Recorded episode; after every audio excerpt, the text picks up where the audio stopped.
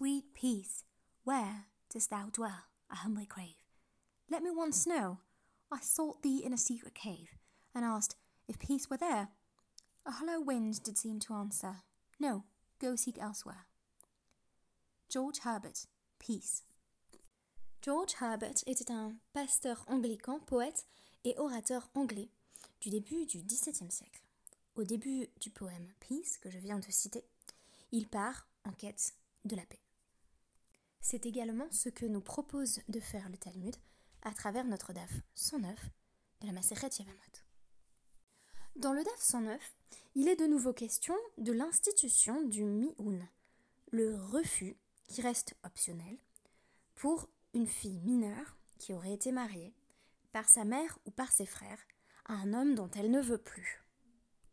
Dans notre DAF, une nouvelle Mishnah nous présente un cas particulier. Celui de deux frères qui ont épousé deux sœurs, mais l'une des deux sœurs est mineure. Ce mariage n'a donc d'existence juridique que sur le plan des Rabbanan. En effet, seul le mariage avec une jeune fille majeure est considéré comme un véritable mariage des Si le frère qui est marié avec la sœur adulte décède, nous nous retrouvons dans une situation telle que le frère survivant, qui est marié avec la jeune fille mineure, a une obligation de yiboum envers l'autre sœur, qui est une obligation d'eoraita.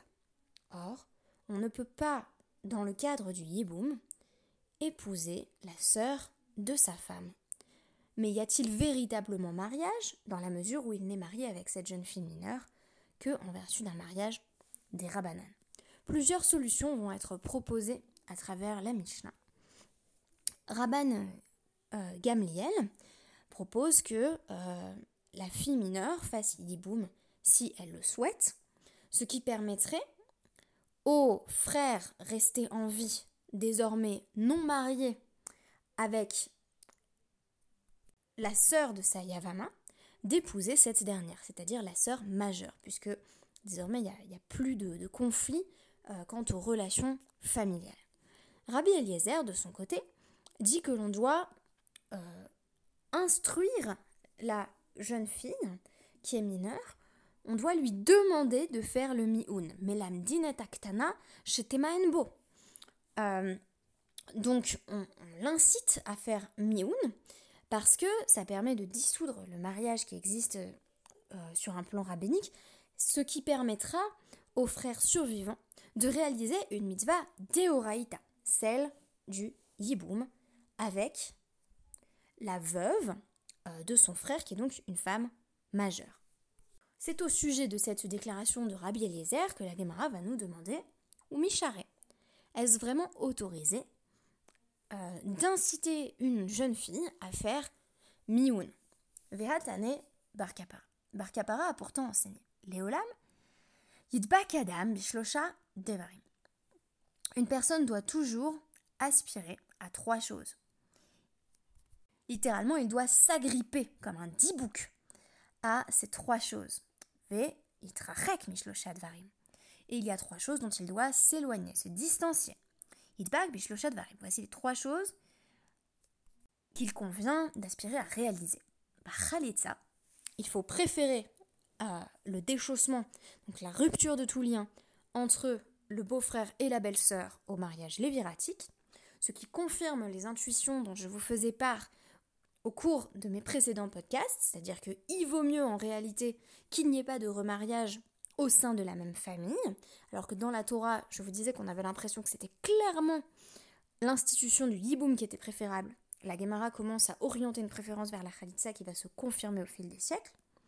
Ou Shalom, il faut rechercher la paix avec avidité. Ou Nedarim, et il faut aussi s'efforcer euh, de faire disparaître ses vœux, littéralement euh, d'annuler ses vœux. On parle aussi à l'heure actuelle de cérémonie de Hatarat Nedarim, à travers laquelle on affirme que on ne souhaite plus se euh, conformer à des vœux auxquels on s'était précédemment engagé. Il y a trois choses dont il faut s'éloigner, trois choses qu'il faut éviter le miun, le refus, ou min ha donut, il faut éviter d'accepter des, objets en, dépôt parce que du coup on se retrouve à être garant. Et justement, il faut éviter min ha ervonot. Il faut éviter les situations où on va devoir servir de garant parce que, euh, si vous voulez, c'est comme euh, pour les loyers parisiens. En général, si vous êtes euh, un étudiant ou que tout simplement voilà, vous n'avez pas des moyens mirobolants, l'une des manières les plus simples de parvenir à tout de même pouvoir louer quelque chose, c'est de faire appel à des garants. Donc les garants vont payer le loyer si on est incapable de le faire. Et la Gemara va nous dire un peu plus loin qu'il y avait une manière de procéder avec les garants qui s'appelait euh, les Harvey euh, Sheltion, donc euh, qui faisait en sorte que au lieu d'aller directement vers l'emprunteur en cas de, problèmes financiers, on se dirigeait d'emblée vers le garant. Donc c'était très risqué d'être un garant. Je vous donne un exemple. imaginez que ce mois-ci, je ne parvienne pas à payer le loyer. Est-ce que l'agence immobilière va directement me contacter à moi ou au contraire se tourner vers mes garants? Eh bien, en vertu des lois de Cheltsion, c'était euh, les garants qui allaient pâtir d'un manquement euh, des emprunteurs. Ou dans l'exemple que je vous donne, des locataires.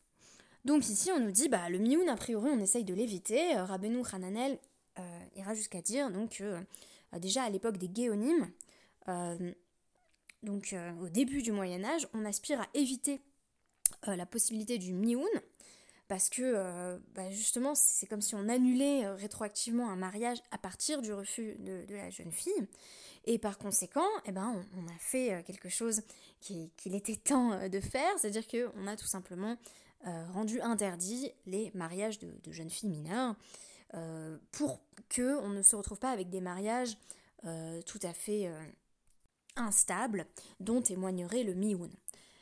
Du coup, pour éviter que les jeunes filles puissent euh, bah, sortir d'un mariage comme bon leur semble, on a simplement dit qu'on allait arrêter de les marier trop jeunes. C'est plutôt une bonne résolution.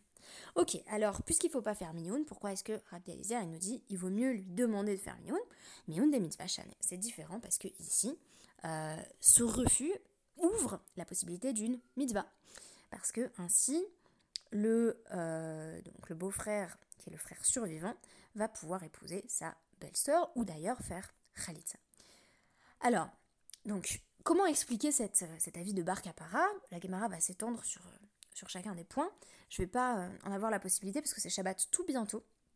Je suis partie en vacances à la montagne et, en fait c'est Shabbat beaucoup plus tôt. Simplement, ce qui m'a intéressé, donc c'est déjà Khalitsa. Pourquoi est-ce que la Khalitsa, on nous dit que c'est mieux que le hiboum? Qu'Abba Shaoul, ça respecte la vie d'Abba Shaoul, qui nous a enseigné dans une braïta.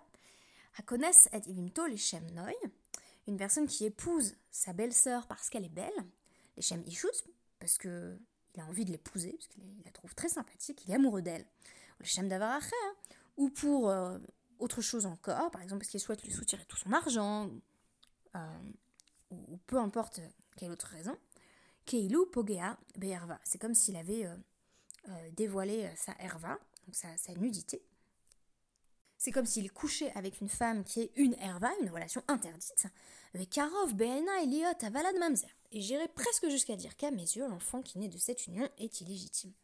C'est intéressant d'ailleurs ce langage de euh, Karov et c'est proche d'eux. On ne peut pas dire que c'est un mamzer, ça n'aurait aucun sens du point de vue juridique, puisqu'au contraire, euh, le Yiboum, c'est une institution qui, comme je vous le disais, semble survalorisée dans la Torah. Donc pourquoi est-ce que ici euh, on, tend à, vouloir s'en écarter? Eh bien parce que le vrai Yiboum, le vrai mariage lévératique, ce serait un beau-frère qui se dit moi, je m'en fiche de ma belle-sœur, je veux simplement faire en sorte de perpétuer le nom et le souvenir de mon frère. Or, il y a peu d'hommes qui sont capables d'un tel désintéressement, par conséquent, autant arrêter tout bonnement avec euh, le hiboum, parce que tout simplement, on n'a pas les bonnes intentions.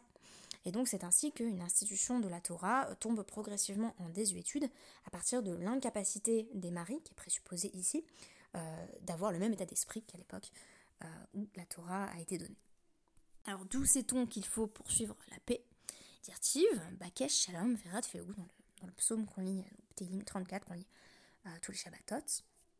Et enfin, je rapporterai euh, euh, donc ce qui est dit sur Afarat Nedarim, l'annulation des vœux. Donc dire qu'il faut rechercher l'annulation des vœux, c'est comme Rabbi Nathan, puisque Rabbi Nathan enseigne là encore dans une braïta, Hanoder Keilu Bana Bama. Quelqu'un qui fait un vœu, c'est comme s'il avait construit un, hôtel. C'est une pratique quasi idolâtre. Les bamot, ce sont euh, ces hôtels qui pullent en dehors du Beth Amikdash et qui vont servir des pratiques individuelles par opposition à la pratique du peuple tout entier. Donc un vœu, si vous voulez, euh, c'est comme si je disais, euh, ça me suffit pas les 613 mitzvot, je vais en plus me dire, voilà, je fais un vœu que, alors bien entendu, là dans le cadre de ce podcast, c'est pas du tout un vrai vœu, que j'arrête de manger du chocolat. Bon, ça va, t'avais, avais déjà les mitzvot, la cache-route, est-ce que t'as besoin comme ça de t'interdire des choses en plus? Il y a vraiment une, ambivalence, c'est comme vis-à-vis du nazir, cette ascète volontaire, une ambivalence notamment de la Guémara vis-à-vis des pratiques qui témoignent d'un surplus de zèle. Et donc on nous dit, euh, a priori quand on fait un vœu c'est pour le tenir, hein, euh, Veha Mekaimo est la personne qui tient son vœu, qui l'applique, Keilou écrive à Korban. C'est comme si elle avait apporté euh, un sacrifice sur son autel qui est un hôtel quasi idolâtre. Donc on voit que la pratique des vœux, qu'on va pouvoir étudier à travers le traité Nédarim, quand on en sera là dans, le Dafyomi, était plutôt à éviter. La suite de ce passage va évoquer les lourdes responsabilités hein, du juge, qui doit être sans cesse conscient de l'importance des cas qu'il est en train de traiter.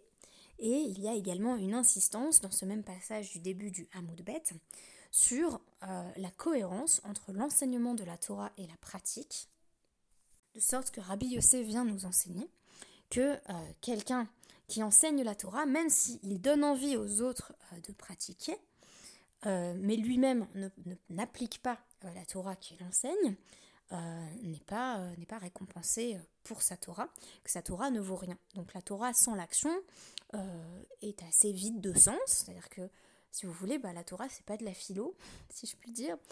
Euh, à moins que la philo soit systématiquement engageante existentiellement, on ne peut pas simplement réfléchir à des concepts euh, thoraïques, on se doit de les appliquer dans la mesure du possible.